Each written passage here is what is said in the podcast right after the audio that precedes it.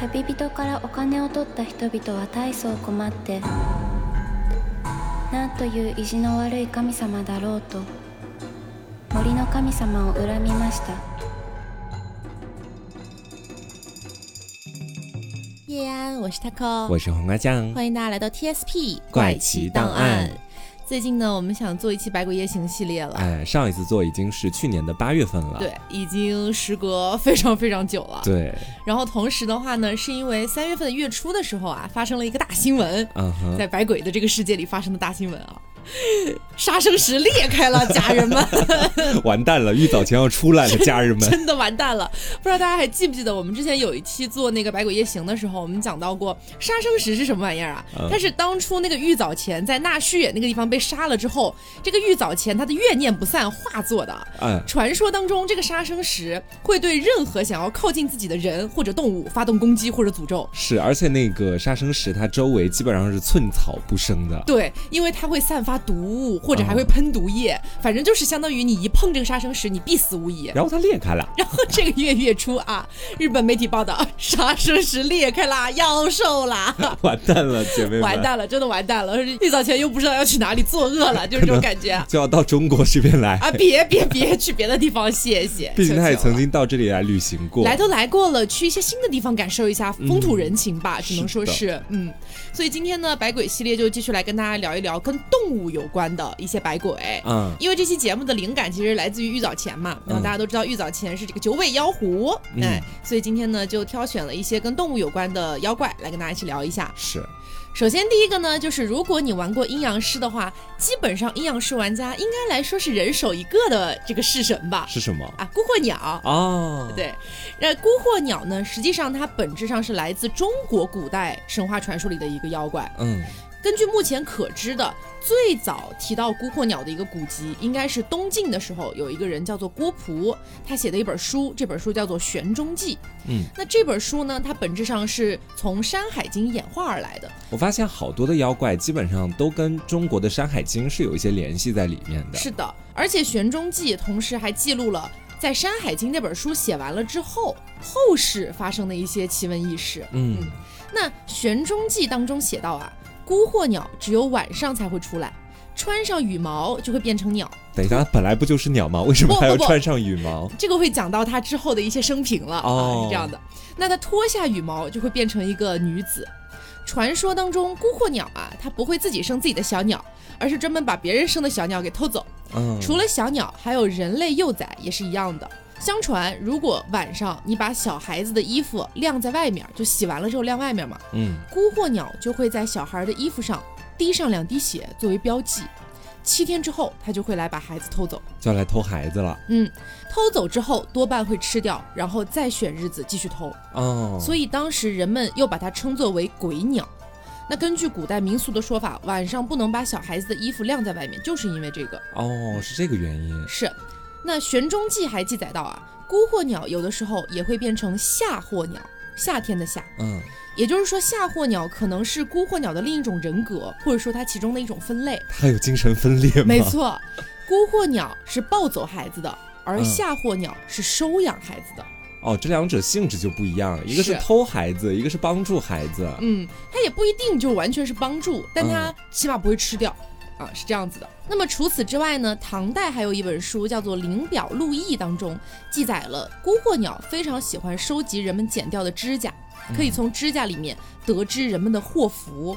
如果他发现，哎，比如说我举个例子啊，大祸临头，发现谁剪下来的指甲，哎，他一看，嗯，这个人可能要大祸临头了，血光之灾。孤鹤鸟就会飞到那个人的屋顶，然后站在屋顶上鸣叫。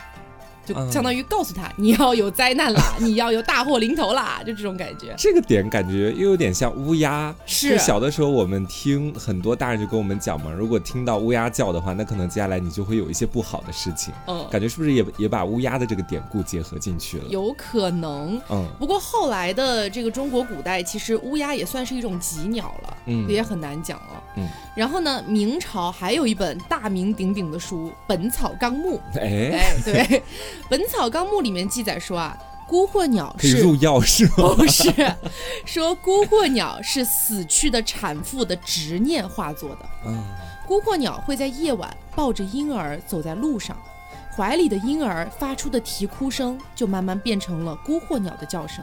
那这个地方我们就来回答一下黄瓜前面的疑问：嗯，它不是本来就是一只鸟吗？为什么有这个穿上羽毛、脱下羽毛的这个过程呢？它为什么会变成孤惑鸟啊？在中国是有一个传说故事的。嗯，说孤惑鸟原本又叫做天地少女，这么年轻的一个名字。嗯，传说呢是因为孤惑鸟原本是一个天帝的女儿，她有一件羽毛编织的衣服。穿上这件雨衣，她就可以变成一只鸟，所以她经常和自己的姐妹们一起穿着雨衣到人间去游玩，过着非常非常快乐的生活。嗯，但是有一次啊，啊这个地方呢就非常传统的中国古代的这种神话传说故事的风格了。说有一次啊，他和他的姐妹们一共大概六七个人一起飞到了人间，然后大家纷纷脱掉了这个羽毛编织的衣服，放在田埂上。就化作了人形，在田地里面玩耍，被别人偷走了，是不是？没错，说是有一个叫豫章的男子啊，被他们的美貌吸引了，然后偷偷的拿走了一件雨衣，藏在了自己的家中。哦，玩耍结束之后，哎，其他的姐妹都穿上了自己的雨衣，飞回了天庭，只有孤阔鸟发现自己的雨衣丢了，没法回去了，完蛋啦，barbecue 啦。对，然后呢，这个豫章这个男的就偷他雨衣的这个男的。就以雨衣作为筹码，要求孤惑鸟嫁给他。我就知道，真的是很多中国老古代的神话传说故事都是这样的。对，孤惑鸟虽然不愿意，不就一件破衣服吗？他 没有那个衣服，他回不去呀。但是虽然说孤鹤鸟不愿意，也没办法嘛，只能暂时听从他的安排。嗯，所以呢，他跟豫章结婚了。婚后，孤鹤鸟还给他生了三个女儿。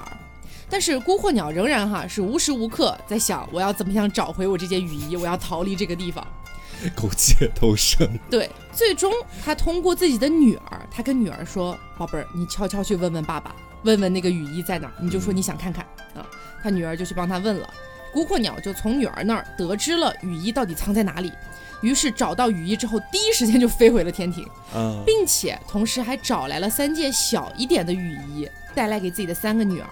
让自己的三个女儿一起穿上，跟着自己离开了人间。哇，哎，这简直就是一个单亲妈妈的励志故事啊！到目前为止，这个故事是曾经记录在鲁迅的作品里面的哦。鲁迅的那个作品集叫做《古小说勾陈》啊，在这本书里面有记载。没想到啊，话锋一转，回到天庭之后，孤鹤鸟发现自己其实又怀孕了。怀的还是豫章的孩子，没错没错，相当于他来接女儿的时候，并没有发现自己怀孕了，回到天庭才发现的。后来因为难产而死了，死后呢，他就变成了一只鬼鸟。他一边为自己悲惨的命运感到伤心，一边又觉得我还从来没有见过我那个没有出世的孩子，他感到非常难过，所以他心里的悲痛根本没有办法排解。所以就在天黑之后，他会到人间，也就是居民的家里面去偷小孩，然后把这个小孩当做自己的孩子来养。突然有点可怜他了，是多少有点可怜。虽然他干的事情确实挺不对的啊，缺德，但是就如果结合这个故事的前后一看的话，她也是一个苦命的仙女。是，嗯。那孤惑鸟这个故事传入了日本之后，就变了个味道了。说孤惑鸟是一个死于难产的妇人，这个就跟仙女没什么关系了啊。这个死于难产的妇人被称为产女，就是生产的产，女人的女。他当时因为还没有见到自己的孩子，就已经离开了人世，所以他作为母亲的这种执念化作了一个妖怪，嗯，相当于是执念妖了。产女一般会下半身全是鲜血，半裸着，怀中还抱着一个婴儿，请求过路的行人帮他抱一抱这个孩子。抱了之后会发生什么？当然会发生一些事情了，因为这个孩子并不是普通的婴儿，而是像岩石一样重的不得了的东西。一般人是绝对抱不动的，嗯，所以如果说你答应了啊，那你又抱不动，他可能就会说你把我的孩子给摔了，所以我要吃掉你。哦，只是找个由头想把人吃掉而已。对，因为一般人根本抱不动，是这样的。但是呢，传说如果你能够坚持抱住这个孩子的话，你会遇到非常幸运的事情。还有一种说法呢，是产女给人抱的这个婴儿啊，头部会慢慢变大，然后变大到一定程度之后，就把抱着自己的这个人一口吃掉。这个有点惊悚，嗯，但是也有解决的办法，就是抱着这个孩子的时候，把他头朝下，脚朝上这样抱，然后呢，再在婴儿的脚上放一把利器，这样的话，婴儿的头就不会变大了。哦，但是根据前面那个说法的话，即便是这样子，他也是几百斤重的那种感觉，抱不动的。哦，在日本有一本书叫做《金溪物语》，当中就记载了这样一个故事。不知道大家还记不记得杀死酒吞童子的那个源赖光和他的四大天王？四大天王之一有一个人叫做补部继武。你在卖萌吗？名字是有一点这个可爱了哈。嗯，我们就叫他继武好了。补部天王吧。继武有一次哈，他在赶路的途中遇到了产女。据说当时产女也是浑身鲜血，抱着哇哇大哭的婴儿，站在瓢泼大雨里面，脸上全是悲伤和痛苦。产女呢就拦住了继武，泪流满面的祈求继武能不能帮他抱一下孩子，说：“哎呀，我走了好久的路呀，我好几天都没吃东西了，实在是太累了，帮帮我吧。”嗯，这个继武啊，本来也觉得有点奇怪，但他还是动了恻隐之心，所以呢就把孩子接到了自己的怀里。这一抱，继武吓了一大跳。因为没有想到啊，这个孩子居然这么重，至少有几百斤，险些就没抱住。此时再看一眼产女的表情，已经没有了刚才的那种悲伤和痛苦，反而是一种冷笑。哦。但是呢，继武是谁？他是源赖光的四大天王之一呀，所以他一咬牙就把孩子死死给抱住了。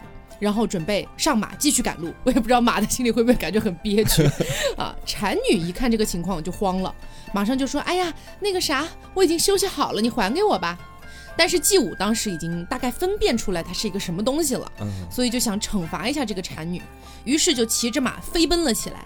产女这一下真的着急了，死死的抓住马的缰绳，苦苦哀求季武把孩子还给他。但是任凭产女怎么哀求，季武就是不松手。产女最终支撑不住，松开了缰绳。季武呢，就一路带着婴儿赶到了目的地。下马的时候，发现他怀里的襁褓里面只有三片树叶了。哦，那都是变化出来的。嗯，但是季武似乎也并没有因为他抱了这个婴儿而发生什么很幸运的事情。嗯嗯，都是传说。对，这个就相当于是孤惑鸟这个角色在中国和日本的一个区别了。嗯，而且我发现孤惑鸟它身上有一个很特别的标签吧，就是很爱护孩子。嗯，这个在阴阳师的游戏里面也可以体现。也不能说是爱护吧，他有的时候还要偷去吃掉呀。就是在一部分的传说里面是这个样子的。我记得就是很多阴阳师的玩家应该都记得，就是我们刚开始进入游戏的时候，我们的那些角色都是靠孤惑鸟这个角色去慢慢把它养大的。嗯，我觉得阴阳师当时可能也是考虑到这一点，所以所以才把这个重任交给了孤惑鸟。嗯，我接下来再跟大家讲一个，嗯，同样很耳熟能详的角色，叫做洛心腹，大家应该知道。哎。它还有个名字叫女郎蜘蛛，嗯，感觉非常的 怎么说，在酒厂里面 的那种角色。嗯，其实顾名思义，它特别简单，就是有着女人的外形，但是现出原形之后就是一只蜘蛛的这种妖怪。嗯，洛心腹他对男人啊是有一定的怨念在身上的，因为他主要的一种食物来源就是男人的肉体，还有他们的精气。他怎么？我以为是吓死我了。怎么了？精气啊！你想到什么了？你没有没有没有。臣妾要告发熹贵妃私通。我们都知道，就是如果想要获得男人的肉体和精气，那么我们需要做的第一步是什么？来，大声的告诉我。勾引男人。对，勾引男人。那如何才能勾引男人？作为一个女人来说，哈，虽然这不是唯一的一条出路，但是我觉得算是其中的一个小小的窍门吧。嗯。那你就一定得长得非常漂亮，对不对？洛心腹就是这个样子，他有着非常顺滑的头发，还有一张特别漂亮的脸。一般的男人碰到他，首先就会感觉自己浑身酥麻啊，之后就开始欲火难耐，就禁不住要跟他大干一场。在翻云覆雨三天之后的夜晚子时，哇，洛心腹就会砍下这个男人的头，然后吃掉。而且在他害人的时候，身上还会飞出很多的蛛丝。在蛛丝上面呢，就有许多口吐青烟的那种小蜘蛛，慢慢的爬到男人的身体上面去，吸取他们的精气和鲜血。一般我们不是说洛心腹他自己的本体会吃头嘛？嗯，那么这个男人的身体就是给那些吐着青烟的小蜘蛛全部都给吃掉了。哦，所以他的本体只吃男人的头，对，然后其他的小蜘蛛来分解男人的剩下的部分。是，你可以把它想为就是那些小蜘蛛算是洛心腹的孩子啊，他需要给自己的孩子们一口吃的。嗯，总而言之，洛心腹听完上面的那个故事，你就会觉得他是一个特别危险的妖怪啊。那关于洛心腹的起源，有一个比较普遍的说法。传说在日本镰仓时代的时候，有一个很漂亮的女人，嫁给了当时某个地方的领主。然而呢，这个领主不知道是因为年事已高，还是不近女色啊，总而言之就不太碰这个女人，不太行呗，说白了，对，也不太跟她行那些床上的事情。啊。啊，总而言之呢，就是说一个性冷淡的概念在里面，嗯。啊，一来二去，这个女人就觉得哎呀太痒，欲火难消，对，欲火难消，太痒了，嗯，就背着领主和别的年轻男人大干了一场，没过多久，领主就知道了这件事情，非常的生气。啊，我固然性冷淡，但是你也不能出去偷情啊。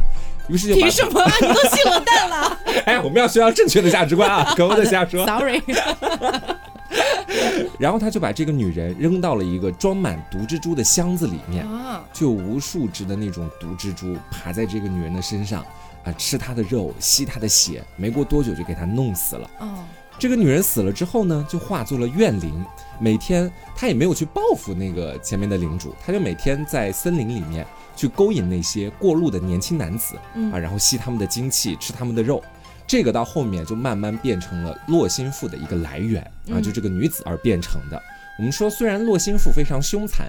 但是他自己身上也有一个弱点，就是非常怕火。其实你也可以想嘛，蜘蛛它可能平常就吐一些蛛丝出来，很很容易就会被火一把烧干净了。嗯，所以但凡看到有火光的地方，洛心腹基本上都是不会靠近的。嗯，而且啊，其实蜘蛛在日本的传说里面是经常出现的，也远远不止跟洛心腹相关的这些事情。在一本书叫做《日本西化试点》里面就曾经说过。说你如果早晨的时候，哎，可能刷完牙、起完床之后看到了蜘蛛的话，往往就代表着今天家里面会有贵客来访，是一个很好的讯息。大家在生活里面也可以观察一下。如果夜晚出现蜘蛛的话，那么就表示你家里面很有可能会被小偷盯上，啊，算是一个不好的预兆。总而言之，不管在什么时间段看到蜘蛛，往往都代表着你家里面会有人要来，要小心。对。而且呢，由于蜘蛛奇怪和略显惊悚的长相，还有它会吐丝这样的一种习惯啊，就算他们在这个平地上面扯着嗓子去喊啊，我我们不是妖怪，可能也没有人去相信他们。所以在日本那边，关于蜘蛛的奇闻怪谈其实是流传很广，而且也很多的。其中有很大一部分，无非就是说。啊，有一个过路人被蜘蛛丝缠上了，然后被拉到了蜘蛛洞里被吃掉。大部分的故事基本上都是这样的一种情节。而且你想想，其实，在 《西游记》里面，蜘蛛精，哎，不也有蜘蛛精从肚脐眼里面吐出丝，嗯，把把那个唐僧缠住嘛？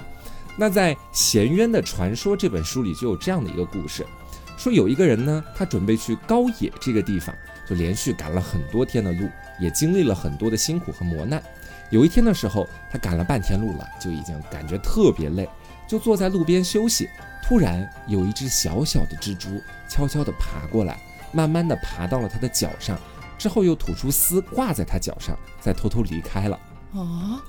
尽管这个蜘蛛很小，动作也很轻，但这一切还是被那个年轻人发现了。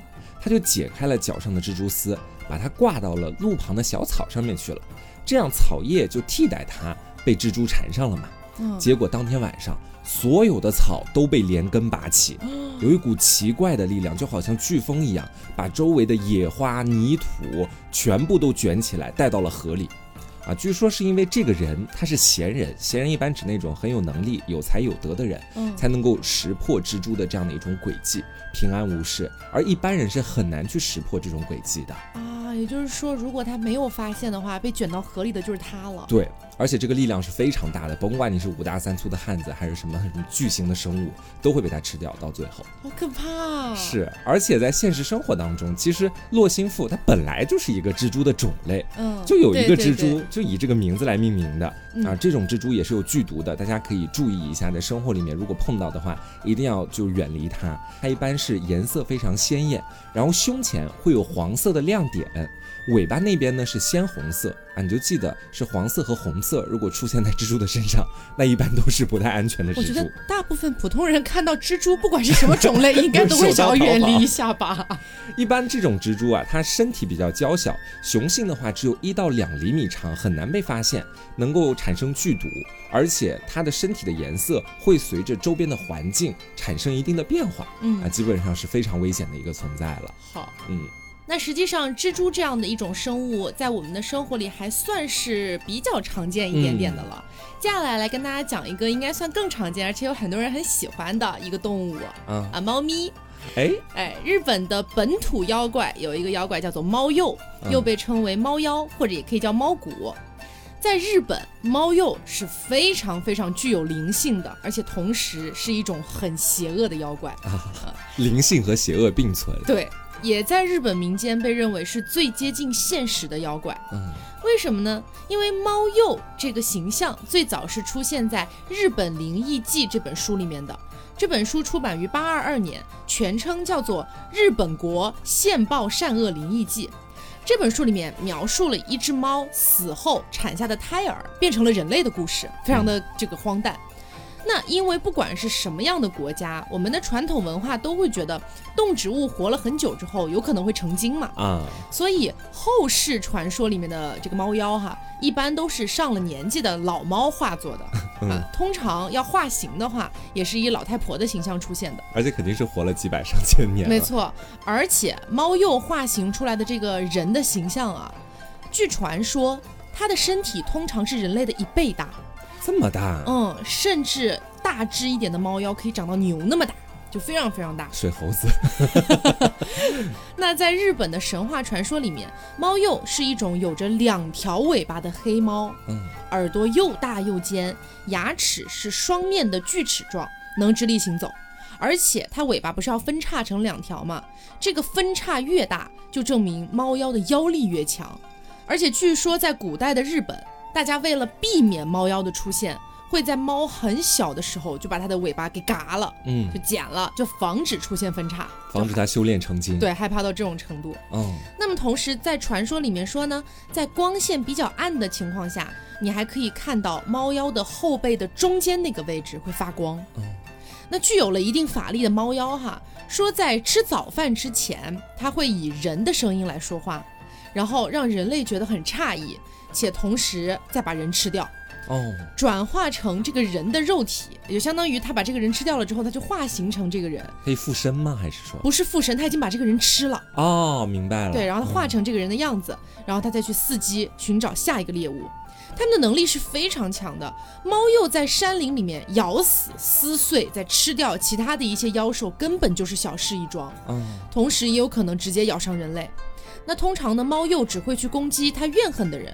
但是如果你遇到的是性情更加凶狠、手段更加残暴的猫鼬，只要一看到人，它就不分青红皂白，一律全部都杀掉。嗯，传说当中倒是也有善良的猫妖，他们会变成这个少女的模样去亲近人类，呃，性格比较温顺，平常吃吃鱼啊，依靠依靠人类啊，也经常被人类伤害。嗯，但是实际上猫鼬在传说里面啊，基本上是以邪恶的形象出现的，那种善良的形象出现的很少。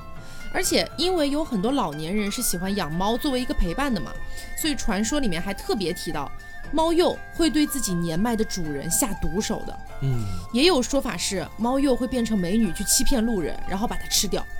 据说猫鼬吃掉人类的目的是为了维持自己的法力。嗯，而且猫鼬还有一件更可怕的事情，它可以像操控木偶一样去操控人类的尸体。啊。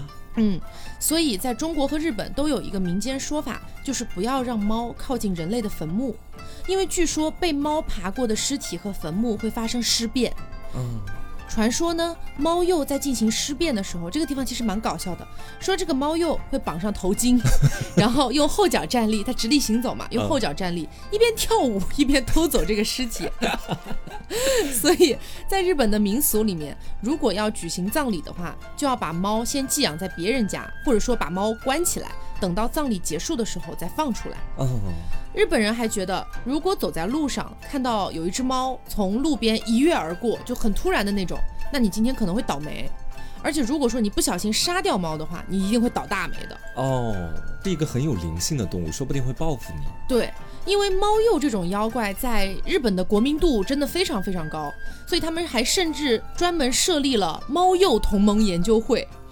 包括日本有一个很著名的旅游地，叫做猫鼬山，这个山也叫做圣三山。嗯，这个猫鼬山所在的位置也叫做猫鼬谷。然后新泻县还有个地方叫做猫鼬大明神，以及黑布峡谷铁道还有一个猫鼬站。也就是据说这些地方为什么要以猫鼬来命名，是传说中猫鼬会经常出没在这些地方。嗯，所以他们那种什么同盟研究会啊，就经常会去这些地方研究会不会有猫鼬出现。就如果一个传说突然被冠上了什么车站的名字，你就觉得倍感真实。是哦。而且我其实有一个小小的假想啊，会不会是在以前的时候，就人们还不知道什么是豹子的时候，在山里看到了豹子，然后觉得说这么大的猫不会是什么呃猫变成的妖怪吧？可是它要两条尾巴呀！哦，哪有哪有猫科动物是两条尾巴的？我在想会不会是后面以谣传谣传成了两条尾巴？也有可能吧。但是在传说里面，就是你要辨别猫鼬最直接的方式就是两条尾巴哦，至关重要的一个点是对，非常重要。可以，嗯，那我接下来跟大家讲一个比较搞笑的妖怪吧。这妖怪的名字叫做莲幼。啊，就是阴阳师里面加速的那个。哎，三个老鼠。啊，对，三只松鼠，三只松鼠，给广告费了吗？我们叫它三只松鼠，在游戏里面。总而言之，莲幼它就是一种身体细长，但是四肢非常短小的妖怪，很像是黄鼠狼或者什么鼬科动物，你们可以想象一下，嗯，有点像雕的那种感觉，嗯，那。它一般会乘着一阵风出现，然后架在那阵风上面，手里还拿着锋利的镰刀，很像是来抢劫的。你就可以想象一个画面，这是一股小小的、很像龙卷风的那种旋风，迷你龙卷风。对，上面站着一只很像老鼠的动物，很荒诞，手里还拿着一把刀，要来抢你的钱。嗯，就如果人被这股旋风刮到的话，就会留下被刀割伤一样的伤口。嗯，有的伤口甚至会深到看见里面的骨头。而且刚被割的时候，人并不会觉得特别疼痛，也不会流血，但是没过多久就会有那种剧烈的疼痛感，包括那个血啊什么的也都会开始流出来。嗯，为什么会出现这样的一种情况？其实主要源自于莲佑，他在岐阜县这个地方，就有很多人说他是一家三口，他们通常会一起行动。就在传说当中呢，这个莲佑爸爸他会瞬间将人绊倒。然后莲佑妈妈很快的用镰刀将人割伤，接着连幼孩子立刻为受伤的人抹上暂时不会觉得疼痛的药物。所以说图什么呢？图整人吧。所以说人在被他们割伤之后，当下不会觉得很疼痛，是因为他们的小孩儿在后面给你抹了一层药，大致就是这样的一个作恶的路径。而且因为他们的动作非常快，以至于被割的人往往都不会立刻察觉到自己受伤，都会以为是一阵风刮过去了。所以后面有人就把“莲幼”这个词用来表示锋刃的意思，就指的是真空状态下形成的旋风啊，是这样的一个含义。嗯，而且据说这些 小老鼠们上了年纪之后，就会变成一种具有魔力的妖怪。这种妖怪它有镰刀一样锐利的爪子，而且飞行速度比风还要快。至今都没有人看过它们到底长什么样子。你可以把它理解为就是进化了之后，不需要借助旋风的力量，自己已经可以随意的去飞行，随意的去伤人了。还会涂药吗？对，涂药应该也不太了吧，因为毕竟力量变大了。而且其实莲幼还有另外的一个名字。这个在我们国家算是响当当的了，就是穷奇啊，这个是在《山海经》里面的我国古代传说里面的四大凶兽。对，而且呢，在《山海经》的西次四经当中就记载，穷奇它是一种吃人的怪兽，嗯，样子呢很像牛，全身又有像刺猬一样的那种尖刺，嗯，叫声又很像狗。在《山海经·海内北经》里面又说啊，穷奇它很像老虎，而且是那种长了翅膀的老虎。嗯，然后在《后汉书·礼仪志》里面又说，穷奇是大挪十二神当中的石鼓的主翼天神。你就会发现啊，在我们国家所说到的“穷奇”这个词，它其实要不然就是妖怪，要不然就是天神，而且都基本上比较凶猛，比较威猛。对，不像日本那边，嗯，说这个 既是莲幼也是穷奇，但是有很浓的这个恶作剧成分在里面。嗯，就关于莲幼的这个妖怪的原型有很多传说，但始终都没有一个明确的说法。就有人觉得莲佑他是那种擅长恶作剧的，然后无家可归的流浪的恶神，就听起来有点可怜，有点孤单，就挺无家可归的。那在外面怎么办呢？没办法，看到行人就捉弄他们一下吧。反正我自己也没事儿，我也没有家可以回，那我就用这个锋刃把行人割伤一下吧。你就会发现，我我们以前讲过的好多妖怪，其实都是这个样子。有点无聊，他们。对，你说那个够长，你能想象他为什么天天要去那边把人家浴室弄得很脏吗？还有那个什么剑袋子，我都忘记叫什么名字了。古空碎，古古空碎，就是装神器用的。很多妖怪都是这样的，没有来由的想要去攻击人类。很讨厌古空碎，哎，古空碎人家也没有怎么样，他就是装了个剑。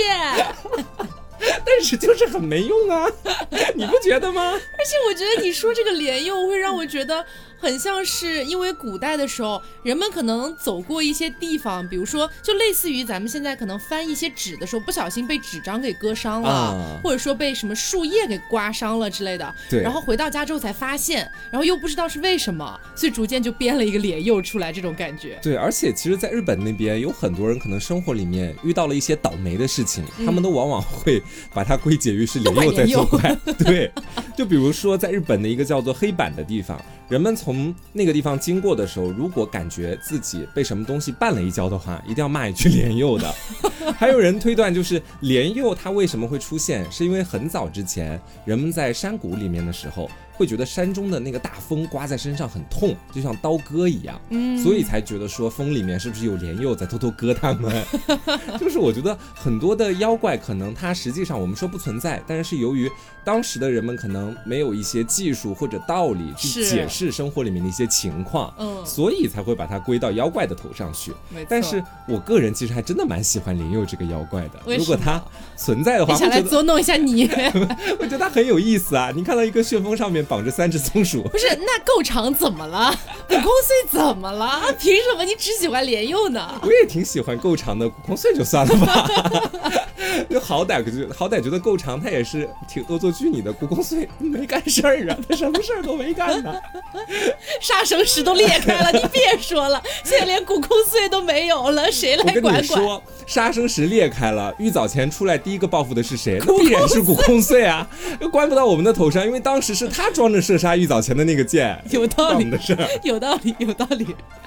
好，那刚刚黄瓜讲的这个莲佑，可能是，可能是哈，通过人们的一些想象捏造出来的一个是呃这个妖怪。嗯，但是我们接下来要聊到的这个妖怪，真的是颠覆了我的认知的。玩阴阳师的朋友们一定对一个 SR 有印象的，犬神啊，也是很早就会给到玩家的。新手任务里面第一个出现的是神。对，但是在阴阳师这个游戏里面，你会觉得犬神看起来憨憨傻傻可可爱爱的，对不对？嗯，就是长了个狗头。但实际上，犬神在百鬼夜行的世界里面是一种非常非常非常邪恶的妖怪。它不仅邪恶，它更像是一种蛊术，你知道吗？嗯，在日本的传说里面，犬神是放蛊的这个人用蛊毒来诅咒别人的一种东西。啊，被犬神附身的人会不由自主的开始歇斯底里，做出一些难以理解的行为，莫名其妙的发烧或者陷入昏迷。而且一旦你被犬神附身了，是不能够找普通的医生来治疗的，必须要找阴阳师来拔除。哦，还有说法说，认为必须要去找那个下蛊的人才能解毒。而且如果说你被犬神附身之后死掉了，身上会留下狗的齿痕。哦，这犬神来过，并且把你弄死。嗯，在日本的一些地方，相传某些家族是世世代代的拥有犬神的操纵权的，他们被称为犬神精。别笑，千万别笑，这个地方千万别笑，我接下来就要讲了。是你自己先把笑憋回去啊，憋住。嗯，这个犬神经，也就是犬神的祭司，一般在祭祀犬神的时候，一定要请这种祭司过来主持仪式。如果你对这个犬神的祭司不尊敬的话，会遭致灾祸发生的啊，所以把这个笑憋回去。我们现在不在现场，没事，而且我们无知者无罪啊。那关于犬神的起源有很多说法，而且我觉得都挺残忍的。嗯，第一个说法是，在一个被绑得严严实实，就整个人被捆起来的一个狗子面前，嗯，给这个狗子放上美味的食物。然后在狗想要吃东西的这个欲望到达最强烈的那个时候，直接砍下狗的头啊，然后把它的头稍微祭祀一下，就丢到很远的地方去，比如说海里啊或者之类的地方，就会产生犬神。啊，这也太恶毒了吧！还有一种说法是说，日本古代曾经有一只恶犬，这只恶犬呢，人们尝试去驯服它，但是都没有办法，所以就被人们扔进了海里。在扔进海里的过程当中，砸在了岩石上，直接死掉。死后的灵魂化作了犬神。哦，日本高知县还有个传说，说有一个人啊，他非常恨自己的一个仇人，所以为了报仇雪恨呢，就把自己家的狗的身体埋在土里面，只留下狗的头在外面。然后就拜托狗狗帮他报仇雪恨，然后砍下了这个狗子的头，烧掉了，进行祭祀。死了之后的狗子的灵魂就化作了犬神。嗯，据说这个犬神不仅可以帮助人报仇，还带来了很多财富。而且这个人他的后代也变成了拥有犬神血统的家族。这个家族必须在每年的三月三号、五月五号、九月九号和十二月二十四号这四天进行犬神的祭拜仪式，否则就会招来大祸。所以这个家族的犬神算是一种保护神，也是一种作祟神。嗯，在德岛县的传说里面，召唤犬神的这个邪术是传女不传男的。女儿十五岁的时候，由母亲把装着犬神灵魂的坛子给女儿，并且教会她如何召唤。而在爱媛县的传说里面，拥有犬神血统的家族是只有族人才能看到犬神的，而且犬神的数量也要始终和家族的人数保持一致。不知道为什么就一定要保持一致，这一点听起来真的还蛮吓人的。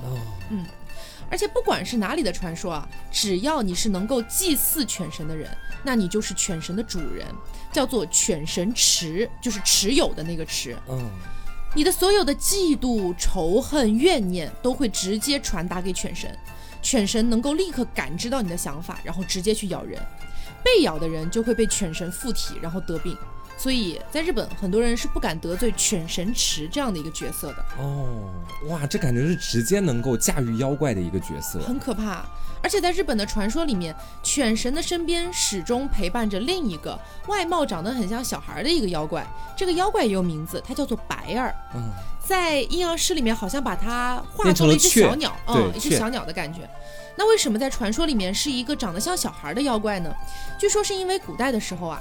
大狗咬死小孩的这种事情是时有发生的，所以在当时的观念里面就觉得说，这样被大狗咬死的孩子死了之后，也可能得去服侍狗的灵魂。哦，所以他身边才会始终陪伴一个小孩的灵魂。只不过是在阴阳师里面，那个怎么说，白儿的那个位置是由一只我们前面说到麻雀替代的嘛？嗯，然后是麻雀让犬神改邪归正的。嗯，但是好像在传说里面并不是这么回事儿，他还是一个邪神，其实对，有点像邪，有真的有点邪教那个意思。啊，而且中途其实是我好几次都会想到我们国家那个巫蛊娃娃，对，用来诅咒别人。嗯，到后面听你说的故事，又会觉得很像是那种养小鬼，然后。让小鬼去捉弄别人，我觉得这个角色有点可怕，因为他做的恶不是那种。我直接的去打你杀你，他是背后诅咒的那种。而且很可怕的是，别的妖怪都是出于自己的执念啊、怨恨啊去害人，嗯，但是这个是因为人，然后强行造出来的一种妖怪啊，这一点也蛮吓人的。是，好，我们现在赶紧把这个思绪从里面拉出来一点，给大家再讲一个搞笑的妖怪。好，这个妖怪呢叫做铁鼠啊，也是一个在阴阳师，包括是在日本那边非常知名的妖怪。嗯，铁鼠它是一种很特别的妖怪。虽然名字叫铁鼠，但它本身和铁没有任何的关系。嗯，这里的铁指的是钱和财宝。由此你就可以看出这只小老鼠它是很爱钱的。嗯，然后在阴阳师的设定里面，铁鼠是一个脚踩铜钱的那个老鼠，每天就在街上招摇撞骗，说自己要给曾经照顾过自己的一个老僧人。那个老僧人后来死了。嗯，这个铁鼠就想给他建一座庙，但是没有钱，就请大家一起来帮助我给那个老僧人建一座庙吧。他就靠这个事迹过来骗。钱最后到底有没有去做庙，没有谁知道啊！这是阴阳师里面的一个设定。但是我们说真正的在日本神话传说当中的铁鼠，它呢在外形上是老鼠，但是却穿着一身僧人的那种服装，手上还拿着一串佛珠，它其实是属于那种和尚型的妖怪。就很像是那种由和尚变来的。我记得在阴阳师的这个设定里面，好像也是这样一个形象，嗯，就戴着那种僧侣的大檐帽的那种感觉。对，然后脖子上还挂着一个写着“凤纳”两个字的那个项链。嗯，然后据说铁鼠他生前其实是庙里的一位高僧，但是这个高僧呢非常的不幸，因为在他的这个人生经历当中，他曾经被某个富豪迫害了，然后最终死亡。这个高僧在死后，他的冤魂和怨念就变成了铁鼠啊！对，为了报仇，他就去那个富豪家里面搞破坏啊。不过呢，也仅仅只是破坏财物和食物，也没有害人性命啊，也算是在僧人的心目当中还有一些怜悯之心吧。嗯，然后还有人认为，那个高僧他并不是被这个富豪所害死的，而是因为他自己背叛了朝廷，同时。他还私下里去练一些比较邪教的武功，可能去练犬神了。对，最后走火入魔，进了邪道之后暴毙而亡，说是这么死的。而且在他死之后呢，他的魂魄就化为了铁鼠。这次他没有什么富豪要报复了，相反，他是回到了自己原本待过的寺庙里面，把所有的经文和教典全烧掉了。哦，因为他可能觉得在死后不想再当和尚了，生前的时候当和尚，最后误入魔道。那我既然入了魔道，那你们谁都别想当和尚，是有这样的一个意义在里面。然后，其实铁鼠还有另外的一个称呼，名字叫做赖豪鼠，赖是耍赖的那个赖，然后豪是豪气的豪。这个也是跟一个故事有关系，说是在平安时代的时候，有一个僧人，他的名字叫做赖豪阿都黎，我们叫他赖豪就好了。好，就是他呢，在为当时的白河天皇祈福，帮助天皇生下皇子。天皇当时知道在寺庙里有这样的一个和尚在帮助自己之后，就特别开心，说啊，你帮了我这么大一个忙，那我就可以满足你的任何要求。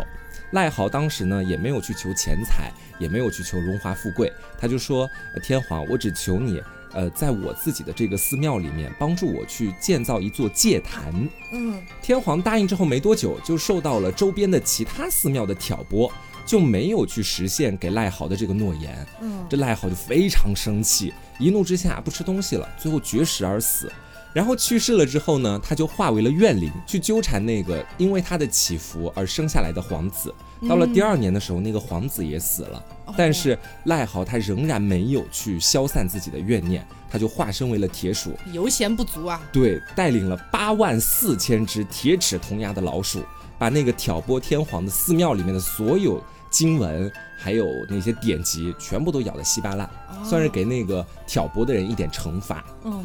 所以说，听完这个故事，你会不会觉得铁鼠也是一种蛮可怕的妖怪？而且我觉得，就是那个高僧吧，他可能修为还不够，就他如果再再修炼一下的话，可能就能大彻大悟了，就不至于化作妖怪。说不定到后面结局非常好，还成为了那种嗯，怎么说肉身菩萨？对，也不至于到后面说走火入魔，又回来去报复人间。但是在日本的民间，大家对于铁鼠的看法相对来说没有让我们觉得说觉。它很可怕，嗯，因为很多人都觉得铁鼠是一个招财进宝的妖怪啊，就会说家有一鼠，如有一宝，这也是阴阳师里面铁鼠的台词。是哦，每次一把它放出来，家有一鼠，如有一宝，每次就这样来回跟你说好几遍，这还蛮可爱的。对，说看到铁鼠的人，他的财运就会特别好。哦，好的。那么今天就是给大家聊了几个，呃，其实，在阴阳师包括百鬼这个世界观里面，呃，比较出名的几个妖怪，是，然后都是跟动物比较相关的，然后也希望大家能够喜欢。那么同时的话呢，也希望大家可以根据杀生石裂开了这个新闻，发表一些自己的看法。对，古空碎到底在哪里？现在，赶紧逃命吧，古空碎，很 可怕，杀生石裂开了，家人们。好的，那么今天节目就到这里，我是。我是红高酱，那我们下周再见，拜拜。